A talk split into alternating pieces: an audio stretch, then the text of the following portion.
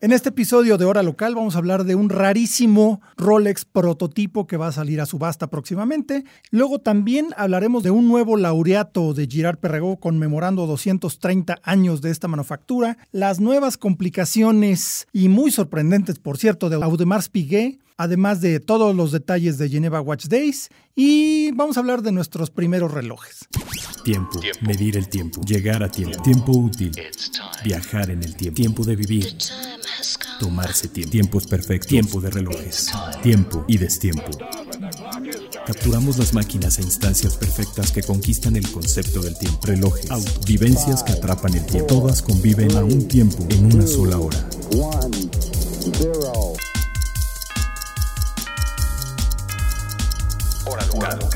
Hora local, el podcast de Tiempo de Relojes. Tiempo de relojes. ¿Qué tal? ¿Cómo están? Aquí saludándolos de hora, desde Hora Local, de tiempo, el podcast de Tiempo de Relojes. Yo soy Carlos Matamoros y como siempre me acompaña Leslie López, editor de la revista Tiempo de Relojes. Hola compañeros, un día más. Un día más, un Ante los micros. Eso. Y del otro lado del charco está Andrés Moreno, corresponsal y eh, pues ahora sí que en nuestro brazo en Europa, eh, por allá en Madrid. ¿Qué tal Andrés? ¿Cómo estás?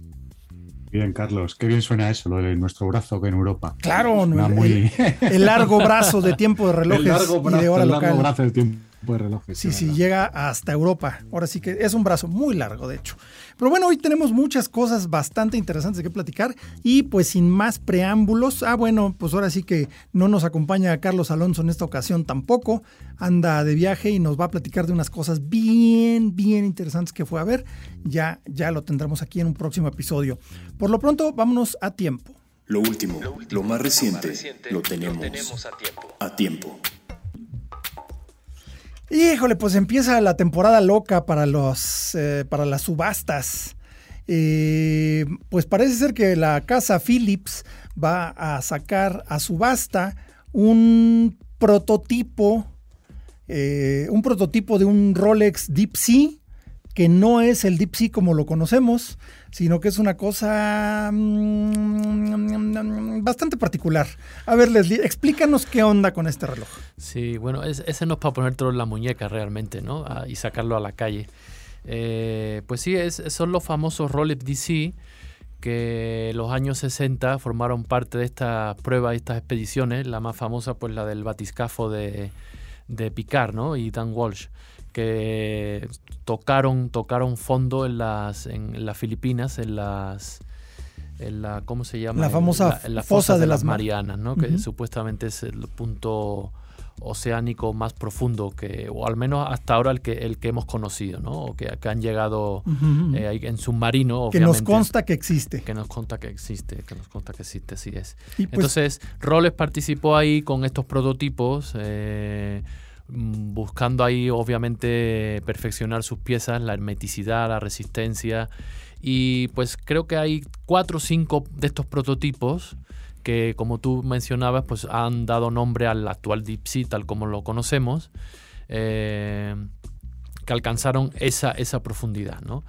Este en particular, eh, porque hay otros, como digo, creo que son cuatro o cinco modelos, hay algunos que tienen la fecha en la tapa posterior de aquel día de enero del 63, si no recuerdo mal, cuando, cuando tuvo lugar aquella hazaña, o del 60, del 60, del sí. 60. Y esta pieza parece ser, según nos com- comunica Philips, es del año 65, o sea que no participó propiamente en esa expedición, pero sí formó parte de ese equipo de relojes Scuba pioneros, ¿no? Sí, que además aquí lo interesante, no, eh, al, al descender a la fosa de las Marianas, nadie lo llevó en la muñeca porque pues no hay ser humano que aguante esa presión, eh, sino que estaba eh, por fuera en el batiscafo y resistió la presión a 10.908 metros de profundidad, que la verdad sí es, sí es una cosa verdaderamente impresionante.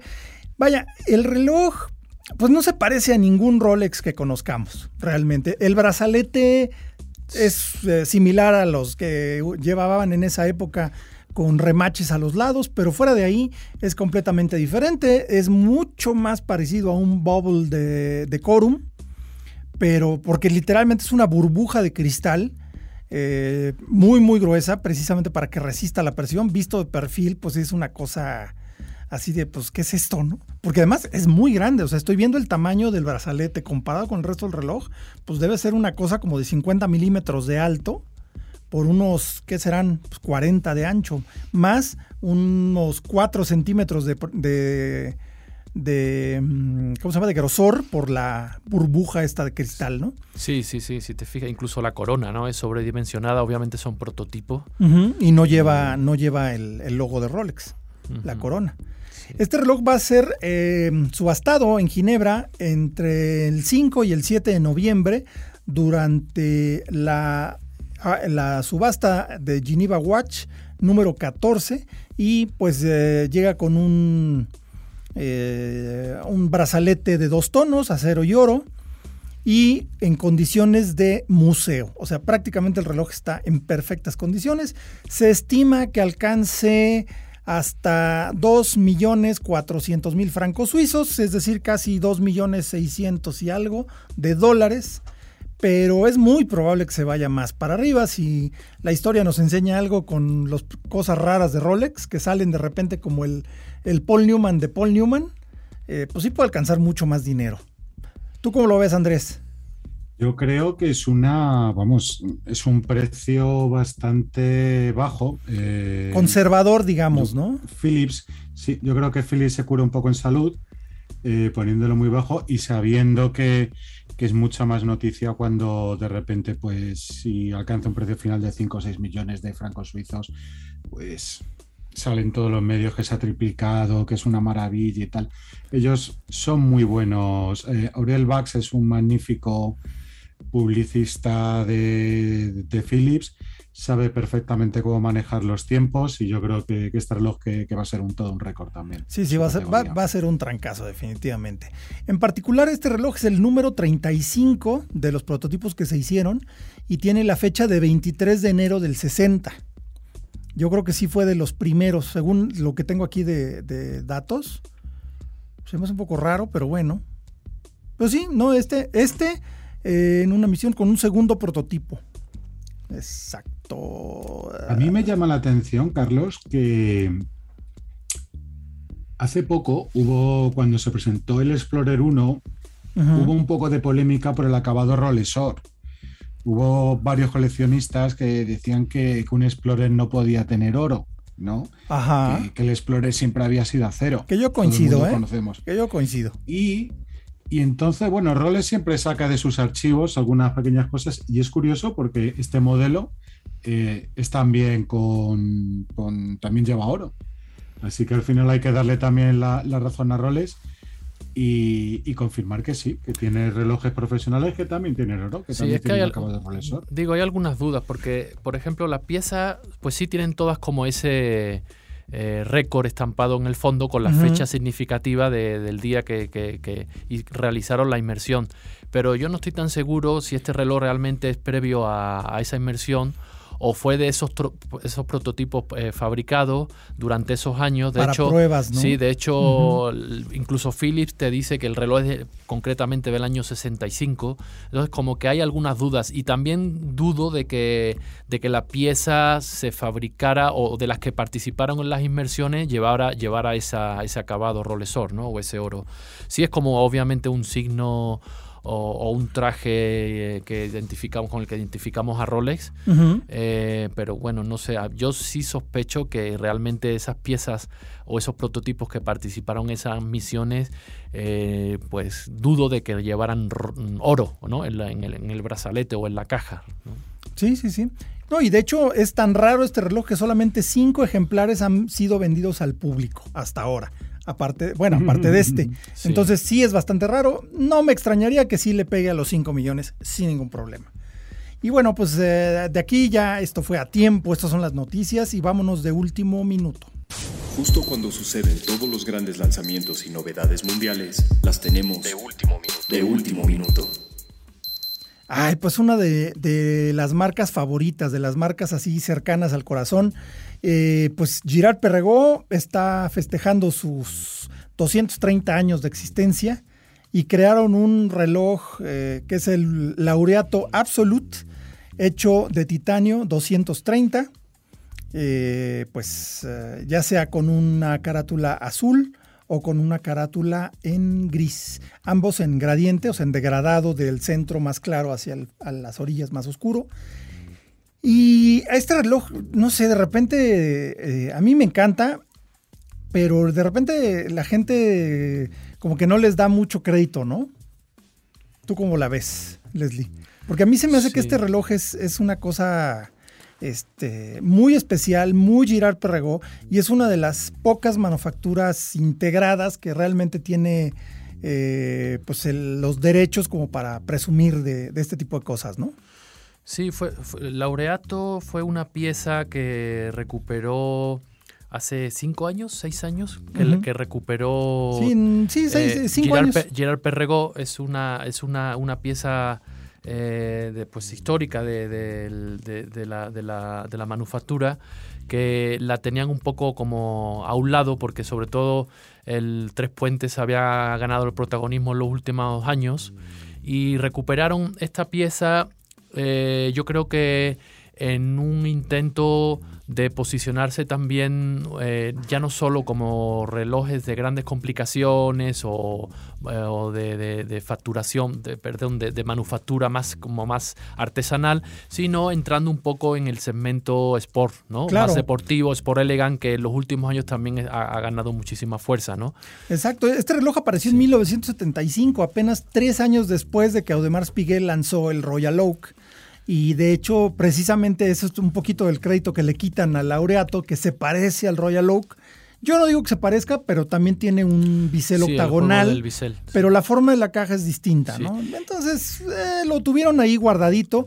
En ese entonces, eh, Girard Perregó se metió directamente hacia el mundo del cuarzo y tenía. Fue de los pocos eh, manufacturas suizas que desarrollaron sus propios mecanismos de cuarzo. Eh, y en ese entonces, pues el primer laureato era solamente con eh, mecanismo a cuarzo.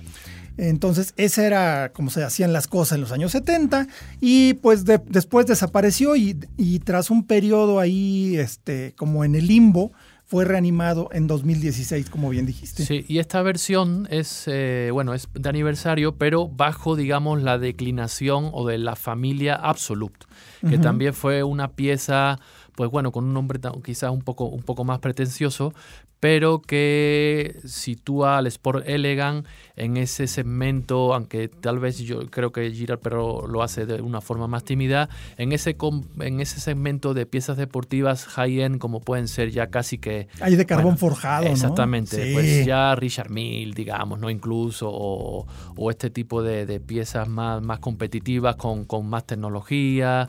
Te digo que, yo creo que Girard Perregó lo hace de una, de una forma un poquito más tímida, pero sí, de repente pone la corona de caucho o usa estos elementos de titanio. Ha, empleado también la familia Absolute para, para lanzar ese, ese, tipo de materiales más eh, high-end como el, la fibra de vidrio, eh, muy llamativa, este tipo de piezas. ¿no? Y ahora, pues, en una versión sencilla de tres agujas, para, para el 230 aniversario de la manufactura, pues ha lanzado estas dos versiones en edición limitada, eh, que son, pues, son bastante llamativas, ¿no? Bastante llamativas.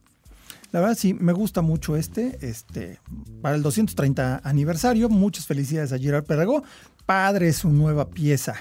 Y bueno, también eh, hablando del Rey de Roma, que ya mencionamos a Audemars Piguet hace poquito, bueno, hace unos segundos de hecho, eh, pues de repente, así de la nada, surgieron dos complicaciones extremas de Audemars Piguet. A ver, cuéntanos, este, Andrés, tú anduviste por ahí cerca, ¿Qué, te parecieron? Bueno, eh, nosotros lo hemos hablado ya en tiempo de relojes y es bastante llamativo, ¿no? Es decir, el potencial que tiene Audemars Piguet para en marzo presentar una serie de novedades bastante potente, con el famoso Marvel incluido, y llegar a septiembre y, tener más relojes. Sí, exacto, pero además no cualquier reloj. ¿eh? Y, y, no cualquier reloj. Entonces, Tú has destacado dos que sin duda han sido muy importantes. Uno es el Code 1159, turbillón Open World. Eh, es un reloj muy bonito. Yo creo que, entra en la línea de, evolución de esta colección que, en sus primeros momentos tuvo, bueno, algunas críticas en cuanto al diseño de las carátulas y tal, y poco a poco se va asentando en el catálogo. Y es un, es un reloj que está muy bien acabado. Y. En mi opinión, yo creo que el, que el, asunto con el Code 1159 fue eh, toda la, todo el hype, toda la calentura que generó que iba a salir el nuevo Audemars Piguet. Ahora sí que se acabó Royal Oak. Este es el nuevo. Y yo creo que al principio sí se vieron como un poquito faltos de imaginación. La caja es muy interesante, tiene mucho trabajo, pero no se nota tanto en un reloj sencillo. Entonces yo creo que el, giro que le han dado al meterle mecanismos de alta complicación, creo que va por ahí donde va a ser el nicho del 1159. No sé cómo, qué opinas. No, no, bueno, eh, te entiendo perfectamente, pero lo que pasa es que tampoco puedes consolidar una colección a partir de sus referencias más altas, ¿no? no, totalmente. Pregúntale a los eh, Millenary. Claro, claro. Que vendieron creo que tres, eh, ¿no? Claro, sí, no, porque si un modelo tres agujas se queda soso, pues, pues se te queda. Y creo sinceramente que el COD funciona muy bien en cronógrafo. Sí. Mucho más ahora con las carátulas ahumadas, con las nuevas correas de caucho texturizadas son, son muy interesantes. Y el nuevo calibre cronógrafo, ¿no? Ya, ya ahora sí de, de veras y de ellos, ¿no? ¿Cómo, perdona? El nuevo calibre cronógrafo. Sí, sí, sí. Que ahora sí ya es una cosa real. Claro, pero lo que pasa que tampoco Codemars Piguet lo quiere comentar mucho, pero ese calibre ya está en toda la colección. Sí. Es decir, no solo Code, está en todos los Royal Oak. Pues ya, le hacía falta sobre todo al, ¿cómo se llama? Al Ay, el otro, el grandote, este, ahí se me fue. Offshore. El, offshore, exacto. Porque en el offshore, en particular, era, era un detalle que a mí nunca me gustó del offshore. Que veías el calendario y se veía una lupa y como 10 milímetros abajo estaba el calendario, ¿no? Era muy evidente que era un mecanismo modular. Entonces, eh, a mí se me hacía que una firma del nombre de Audemars Piguet, con la tradición que tiene, que no tuviera un cronógrafo de manufactura propia, ¿no? Integrado no un, este, no un modular. Pero la verdad, qué bien, se tardaron unos años, pero lograron una, un mecanismo impresionante como todo lo que hace. Y hablando de mecanismos impresionantes, ese, bueno, el turbillón open work o esqueletado, híjole, qué, qué, bonito luce, porque la caja del 1159 también es esqueletada. Las asas son caladas, muy livianas visualmente. Y creo que le queda perfecto. O sea, y sí, creo que es el que más me ha gustado de todos los 1159. Muy bonito. Sí, sí, sin duda. Y después tenemos el otro modelo nuevo, que es el Royal Oak Minute Repeater Super Sonnery, que, bueno, eh, titanio, perdona, porque aquí está ya la novedad, este modelo creo que, ya existía, y la novedad es la incorporación del titanio, que, bueno, eh, los especialistas suelen decir que el titanio es el metal que mejor suena para las sonerías. Totalmente, ¿no? Eh, digo, eh, en relojes así costosos, la clientela prefiere platino y oro y no sé qué, pero por ejemplo, el platino es un metal súper sordo porque es muy denso, entonces no es fácil hacerlo vibrar. El acero es mejor que, el oro y que el platino, pero el metal ideal es el titanio, porque es liviano, es fácil hacerlo vibrar y es sumamente rígido. Entonces, creo que, más allá de, si incrementa o no incrementa el precio, porque ya en un reloj de este nivel vale gorro del metal, francamente, y realmente donde más va a lucir es en este metal, en titanio, ¿no? ¿Tú lo, tú lo pudiste escuchar?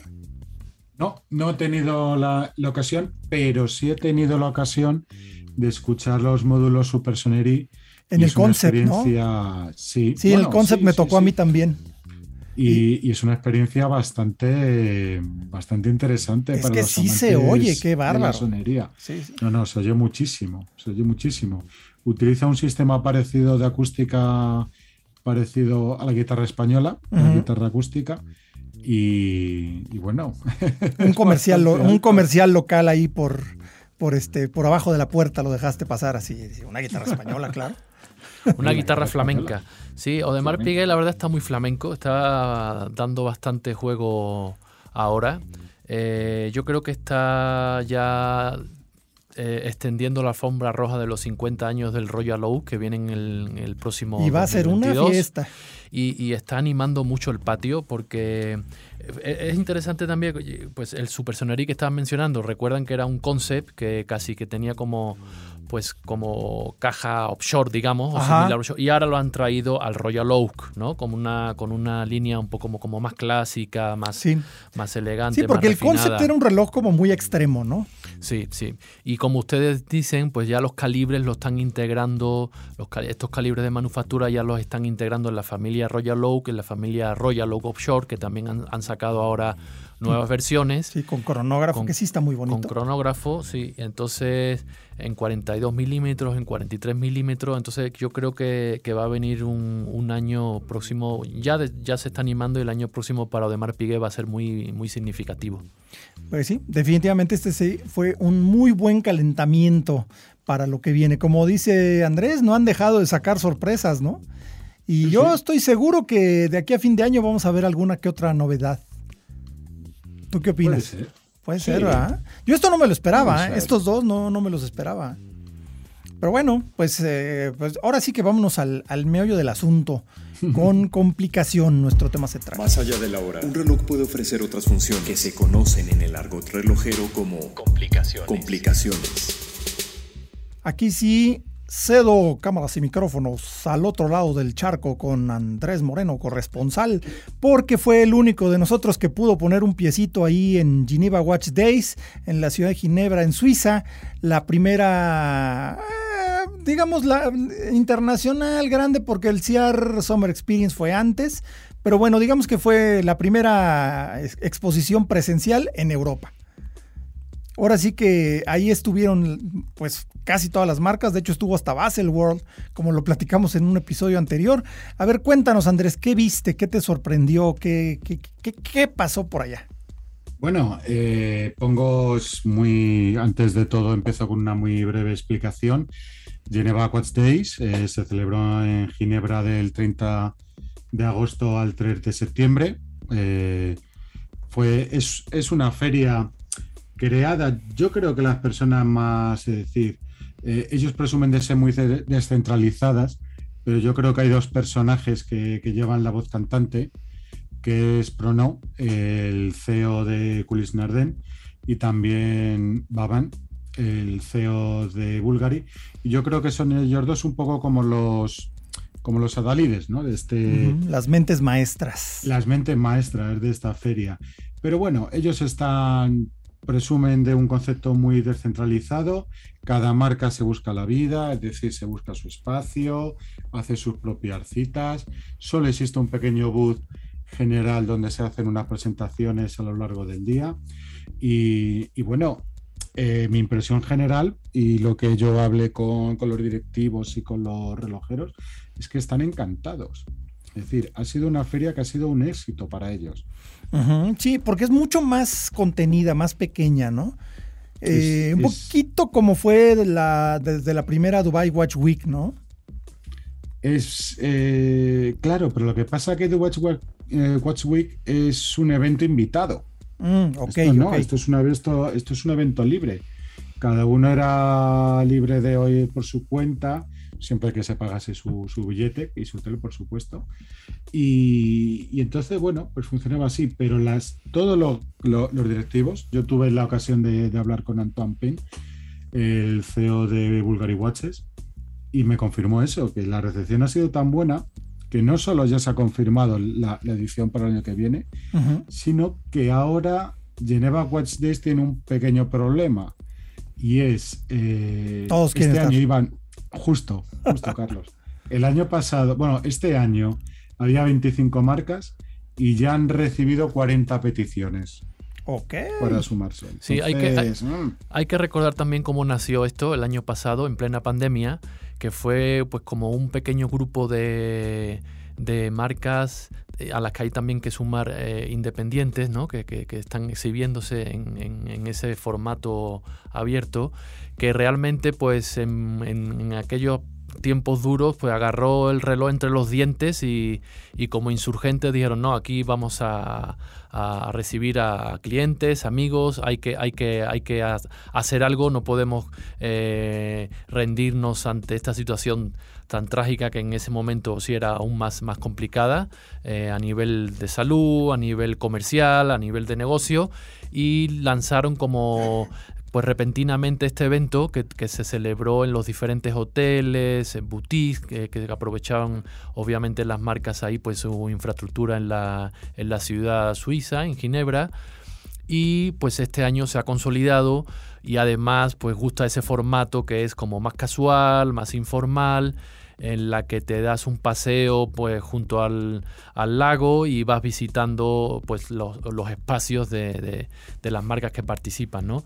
además del protagonismo de Bulgari obviamente porque es una marca muy fuerte ¿no? con Babán al frente y de, de que, mencionaba Andrés con, con, que es como el, pues la división relojera de de, de, Kerim, que también es un grupo fuerte, pues yo sumaría también el, el, liderazgo, quizás de, George Kerr, que es una marca que, que, está, Breitling, que está gozando de muy buena salud y, de, y también pues eh, jala un poco, digamos, de, de, este, de este evento, ¿no? No, no, sin duda. Y, y es curioso, porque también hablando con, por ejemplo, con firmas independientes, cuando hablas, por ejemplo, con la gente de Urbeck o de Maximilian Busser and Friends o de, Betune, cuando estaban en el SIHH, como que se notaban un poquito, como que estaban un poco, o que se notaban un poco como minusvalorados, ¿no? Es decir, los importantes estaban en el pasillo central, ellos estaban en un rincón por ahí dejados de la mano de Dios. Y, aquí yo creo que, que hay una sensación como como que todos están más en el mismo nivel. Por supuesto, Bulgari eh, factura muchísimo más que, que Chapek, ¿no? Por ejemplo. Sí, no, un poquito más. Un poquito más. un poquito. Pero sí que hay una camaradería que yo creo que se echaba de menos en otros eventos, relojeros tradicionales que, que todo el mundo conocemos. No, pues totalmente. Y ahora, en, a ver, cuéntame qué viste, qué presentó Bulgari, ¿Qué hubo? ¿Qué hubo? Así, bueno, bueno. Producto, carnita, my, friend. En Bulgari, eh, por supuesto, unas piezas muy, muy bonitas con un Octo GMT, que muy bonito, un Octo Roma. Pero el gran protagonista ha sido el Gerald Genta, Mickey Mouse. Oh, sí, ese era el que quería yo llegar a platicar. Ha sido. Cuéntanos de ese, porque fue un revuelo total. Se robó el show, ¿no? Pues posiblemente haya sido el reloj más fotografiado durante estos 3-4 días de, feria. Y, ha sido, bueno, eh, hablando con, con, Fabricio, precisamente con Fabricio, eh, Fabricio Buenamasa, yo creo que más que el reloj, que es bonito, sin duda, eh, pero tampoco se aleja mucho de lo que hacía el anterior Gerald Genta, yo creo que es un reloj alegre, va con el espíritu de los tiempos, es optimista. Y entonces ha coincidido muy bien con el espíritu de esta edición de Geneva Watch Days y por eso ha habido tan buena comunión con el reloj. Ok, era como que lo que hacía falta en el mundo relojero. ¿no? Justo, sí, sí, sí. Sí, de hecho sí. Me ¿eh? comentaba la gente, estaba como loca. Había ya gente poniendo dinero sobre la mesa Así para me ver llevo si se lo podía este. llevar. Sí, sí, pero no, no, todavía no. Va a salir a la venta más tarde. Sí, ¿no? Y, se va a vender muy bien, porque además es una versión de acero, porque ya habían sacado, eh, me parece que el año pasado, el birretro, también Gerald, bajo la marca Gerald Genta, el birretro, pero en una edición en platino, ¿no? Y en oro blanco. Es el, es el tercer. Sacaron el birretro en platino, precisamente para celebrar el 50 aniversario de la marca. Eh, no, salió en 2019. 2019, eh, sí. La versión platino. Y el año pasado sacaron una versión eh, Sport, mi Retro Sport, en titanio negro. Ah, claro, ese no me acordaba, sí, sí, muy cierto, muy cierto. Mm, y pues poco a poco ya vamos viendo uno, dos, tres. Eh, la recuperación de Gerald Genta no va a ser que no se va a quedar en estos tres modelos. No, definitivamente, porque además es una marca muy querida y es un nombre icónico todo un personaje dentro de la industria. Y eh, también vi que recuperaron por ahí el, calibre del Daniel Roth, ¿no? El turbillón central. turbillón papillón. el papillón, el papillón. Es muy. Es muy bonito, aparte, porque, bueno, es un calibre maravilloso, porque el turbillón central es muy vistoso, pero también es bastante complicado de muy, manejar. Muy ¿no? complicado de hacer.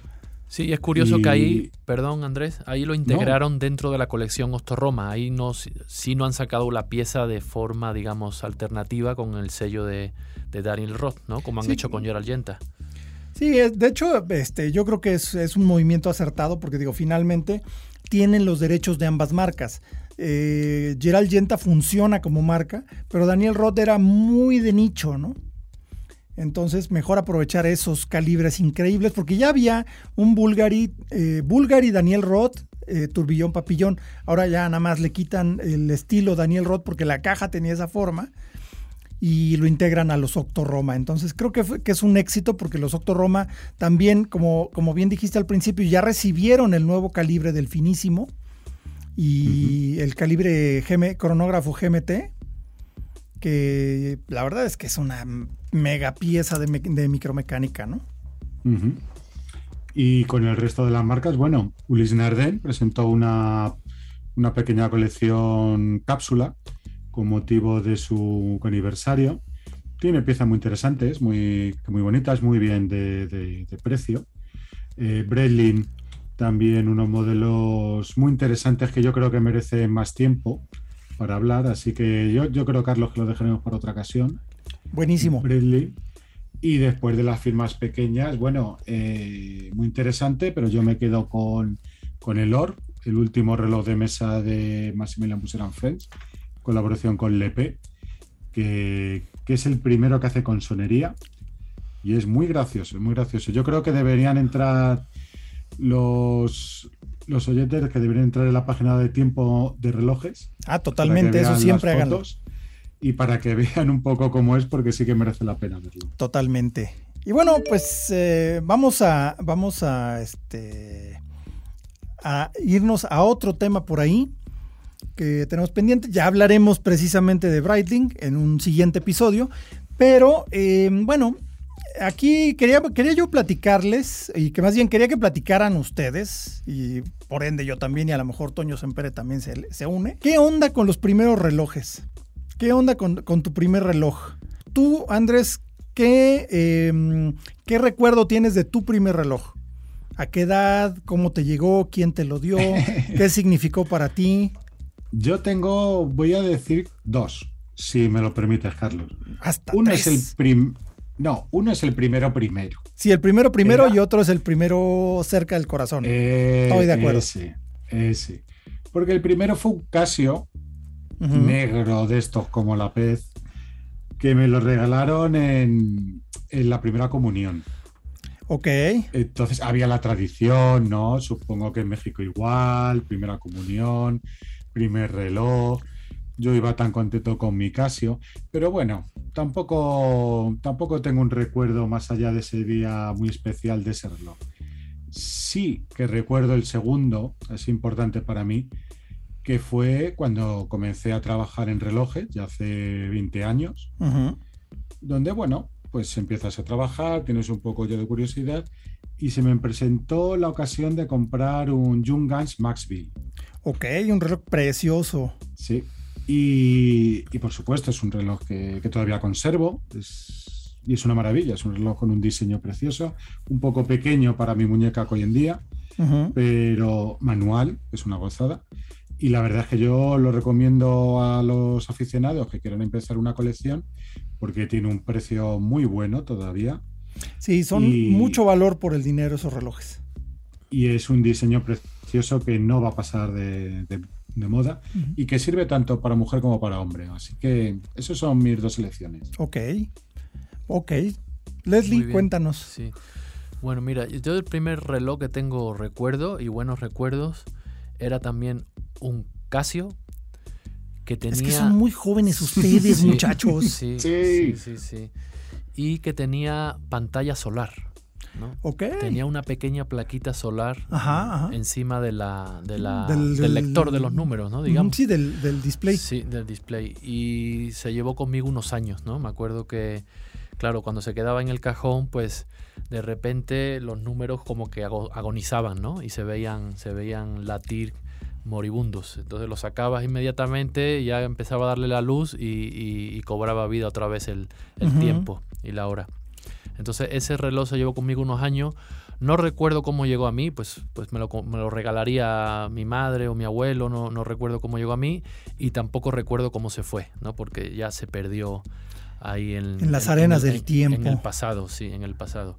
Pero sí me acuerdo, te voy a contar una anécdota de un reloj que ese me lo compré yo, que entonces pues era muy joven, yo, bueno, niño, ¿no? Adolescente, niño, y, pero me gustó ese reloj y con algunos ahorros lo compré, era un reloj más clásico, que tenía pues como acabados, obviamente era chapado todo aquello en oro, no recuerdo el nombre, eh, con diversos contadores, tenía una fase de luna muy bonita, ubicada a las 12. Era un reloj chino, no sé de dónde, no recuerdo la marca, pero me sirvió como moraleja también, como lección. Eh, porque recuerdo que un día que llevaba el reloj, de repente, al voltearme así, que me agaché y me levanté, salieron volando todas las agujas, todos los números, todas las cosas que llevaba la carátula, ¿no? Eh, entonces, bueno, me sirvió como lección y ya digo, bueno, pues ya no compro ningún reloj pretencioso así de que no sea pues de una buena marca con garantías que Sí, de hecho, pues ya hasta ahí llegó ese reloj. Hasta ahí llegó ese reloj, ¿no? No, pues qué pena. Sí. Qué pena, pero fíjate que es muy curioso. Yo, yo tuve uno, mi primer reloj fue un, este, un Buller, que me lo regaló mi papá como a los siete años míos, no de él, porque sí estaría raro. Este, me lo regalaron un Buller de cuerda, así tipo reloj de buceos que tenían dos, dos coronas grandotas para mover las eh, reglas de cálculo por dentro, hacer un relojotote para un niño de siete años, ¿no? Pero era de cuerda, entonces con ese reloj yo aprendí que si cuidas a tu reloj, tu reloj te cuida, ¿no? Te da la hora. Entonces eh, le daba eh, religiosamente, lo único religioso que he hecho en mi vida, religiosamente le daba cuerda en las noches y era muy, eh, muy emocionante. Hasta la fecha, esa sensación de darle cuerda a un reloj me encanta. Entonces, pues ese obviamente estuvo conmigo pues un tiempo, no, no sé muy bien cuánto tiempo, hasta que un día se reventó la cuerda, seguramente me pasé de, pingüinos marinela. Y este, mi mamá lo llevó a reparar y de repente la relojería donde lo llevó a reparar, de repente, ¡pum!, desapareció. Y ya, se fue mi reloj, nunca más volví a saber nada de él. y luego, cuando cumplí 15 años, este, no me hicieron baile ni nada, porque pues no, no se estilaba, ¿no? Este, eh, preferí viaje a Europa. No, me regaló, me regaló mi tío un Seiko, em, pero que era de él, o sea, no era un Seiko nuevo, o sea, no me lo regaló así especialmente comprado para mí, sino me lo regaló de, él, era un Seiko de 1970, o sea, me lo dio en el 80, tenía 10 años de uso ya con él, ya tenía sus, años, un Seiko automático, un Seiko 7005, si mal no recuerdo. Y creo que es el mejor reloj que tengo. O sea, ni siquiera que he tenido, que tengo. Todavía existe ese Seiko. Y de verdad aguantó todos mis años de la secundaria, de choques en bicicleta. Eh, luego, pues una caída en bicicleta. Tenía un extensible, el original de Seiko, bastante raro, porque se agarraba con dos uñitas de en medio. Entonces, si tú le dabas rap así fuerte con la muñeca, se reventaban los pernos, salía volando el reloj. Entonces, cada choque en bicicleta era ir a recoger mis lentes por un lado y mi reloj por otro lado. Pero ese reloj aguantó como no tienen una idea. Ahí es donde yo dije, no, pues secos y mis respetos. O sea, yo sí era de meter, el, de meter la mano a una cubeta con agua para porque aguantaba. atrás decía water resistant, ¿no? Pues yo metía la mano y lo veía y todo, ¿no? Porque yo no sé ni nadar. Entonces, realmente eh, era, fue un reloj de batalla, no me lo quitaba ni para bañarme. O sea, de verdad impresionante. En todo ese tiempo, de 1980 para acá, estamos hablando de 41 años, lo he llevado a servicio dos veces. Y una fue porque se le desprendió la ventanita del calendario en un trancazo, se la volvieron a pegar, le dieron servicio, quedó perfecto. La segunda, le pulieron el cristal, porque no era de Mica, afortunadamente era un Crystal 7, que era un cristal endurecido, los primeros Hardlex de Seiko. Y, ahí sigue el reloj. O sea, la caja tiene sus cicatrices de batalla, pero de verdad es un reloj que adoro. Y este, en vez me lo regaló mi tío Martín, que en paz descanse, mi padrino. Y este, y ahí está, y, de verdad es un reloj que quiero mucho, que me gusta mucho y que me demostró de verdad lo que es un reloj bueno. A mí no me hablen del que fue al Everest y que del que fue al no, me vale. Este Seiko aguantó todos los años de trancas de bicicleta, de pleitos de la secundaria, y ahí sigue, ahí sigue, lo mueves tantito y funciona perfecto. Tanto que admiramos la relojería Suiza y de la que tanto hablamos y tenemos un oscuro pasado japonés, ¿eh? Todos. Eso es ni tan oscuro, a mí sí me... No, es que, ahí sí. No, es que la verdad, los relojes japoneses son una muy buena forma de iniciar porque su rango de precios es súper amplio, ¿no? Tienes relojes desde muy baratos como Casio, Sí, Casio baratos, porque ahora hay G-Shocks claro. caros, caros y de verdad muy, muy valiosos. O sea, no me refiero a que sean caros, sino que son costosos. Son relojes que valen lo que cuestan, pero ya no son de 20, 30 dólares, ¿no? De 200, 300 pesos. Pero, este, pues es una forma, digo, mi primer reloj, el Buller, era suizo. Ese era suizo, pero era un suizo barato. Era lo que había en Suiza, relojes baratos antes de que existiera Swatch. Entonces, no era la gran cosa era un reloj muy básico, este, pero pues era lo que había, ¿no? Estamos hablando de, pues, yo tenía siete años, de haber sido 72, 73, ¿no? Estaba yo, ya estoy viejito. Pero bueno, la verdad es que eso ha sido. Pon un reloj en tu vida, es la lección que tenemos que, sacar de acá. Y sobre todo. Siempre nos han acompañado. Claro, siempre nos han acompañado. Y por ejemplo, yo, yo en particular que tengo hijos, yo sí pasé la antorcha porque desde muy chiquitos les regalé su reloj y, les enseñé como a mí me enseñaron, dale cuerda, este, pues cuídalo y te cuida y eso, y, y ha pegado. O sea, a mis hijos les gustan, aprecian la relojería, uno más que el otro, pero este sí, sí es como poner esa semillita, ¿no? En la siguiente generación, porque pasa lo mismo con los coches, que eh, los jóvenes ya no les interesan los coches, ya no les interesan los coches, no les interesan las cosas, les interesan más las experiencias, ¿no? Pero en realidad, pues esa sensación de emoción que te daba cuando manejabas tu primer coche y decías, ya puedo ir a donde yo quiera, o a donde me dejen mis papás, este, es diferente, pero ya. Y lo mismo el reloj, ¿no? Era como que tu, un, pequeño rito, ¿no? De, de, paso, de decir, ok, ya soy grande, ¿no? Ya tengo un reloj y ya sé leerlo, ¿no? Entonces, no sé, yo, yo diría que no se perdiera esa bonita tradición. y, es una, una, manera también física de, tomar conciencia de, pues, del tiempo, del paso del tiempo, ahora que vivimos tan deprisa y, todo pasa tan rápido. Es una forma también de, tomar conciencia de, eso, ¿no? De lo que estamos hechos, a fin de cuentas, que es de tiempo. Totalmente. Y Hombre, hablando, perdonar un segundo, pero hablando de primeros relojes, yo creo que es necesario mencionar posiblemente la única marca del mundo que está concebida para ser el primer reloj, que es Flick Flag. Sí, claro, de Swatch. Sí, totalmente, totalmente. De hecho, mis hijos yo los inicié con Flick Flags cuando estaban chiquitos, de 5 años, 6 años.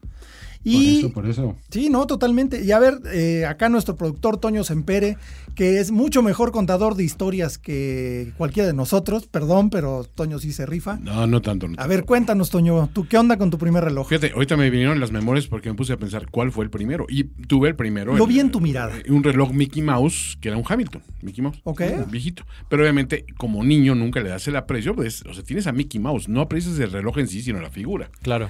Poco después, en un cumpleaños, un tío me regaló un Timex, que sí era un reloj, bueno, era, era, un, reloj económico, pero un reloj ya más de vestir.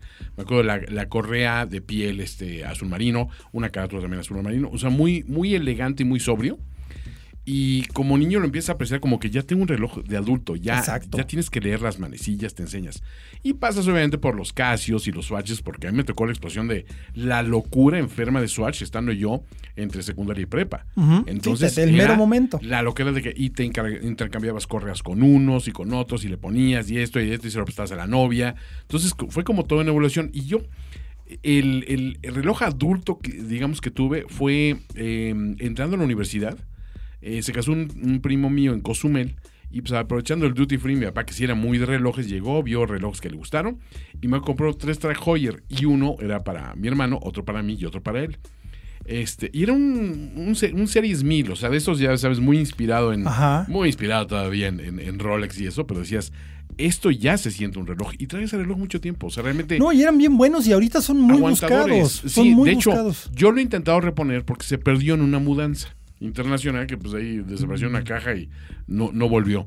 Y lo he intentado buscar otra vez y de repente he estado tentado porque por ahí aparece uno en el Crono 24 y ya sabes de que en Japón tenemos uno y en Hong Kong hay otro.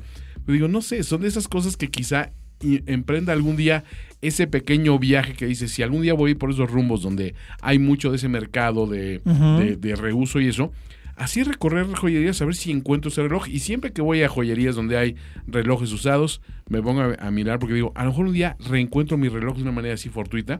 Y creo que eh, como que cerraría todo un ciclo, ¿no? Ahora, yo había perdido el gusto por la relojería hasta que llegué a hora local. Eso. Tengo que decir. Sí, fuiste, fuiste de los primeros conversos. Totalmente. Ahorita me ha vuelto el ese. Ahora, ahora ya con conocimiento te viene una pasión de decir, ahora me quiero comprar relojes de tal y cual, y ya empiezas a hacer tu lista, empiezas a desarrollar el gusto. Pero lo que es cierto es que el primer reloj no lo olvidas. Sabes lo que traías en, el, en, el, en, la, en, la, pulsera y sabes lo que, lo que se sentía darle cuerda y todo lo demás acá. Entonces, es de las cosas gratas que es importante pasarle a los hijos. Exactamente, totalmente de acuerdo. Y bien, pues hasta aquí llegamos con este episodio de Hora Local. Nos escuchamos próximamente en nuestras redes sociales, Leslie. Gracias, nos vemos pronto. Tiempo de relojes, arroba tiempo relojes en Instagram. ¿Y el tuyo? El mío, pues es más tranquilo, ¿eh? es el escape indiscreto. Pero Además, ese, ese nombre me gusta, el escape indiscreto, sí, suena misterioso. Y, y, origen relojero, ¿eh? porque hacía referencia al escape, de, las máquinas de los relojes, ¿no? del calibre. Totalmente, totalmente. Andrés. Nada, yo me despido. Yo ya sabes que soy un hombre analógico y las redes sociales las dejo para, el fútbol. No, bueno, bueno, bueno, no, no, ni hablar.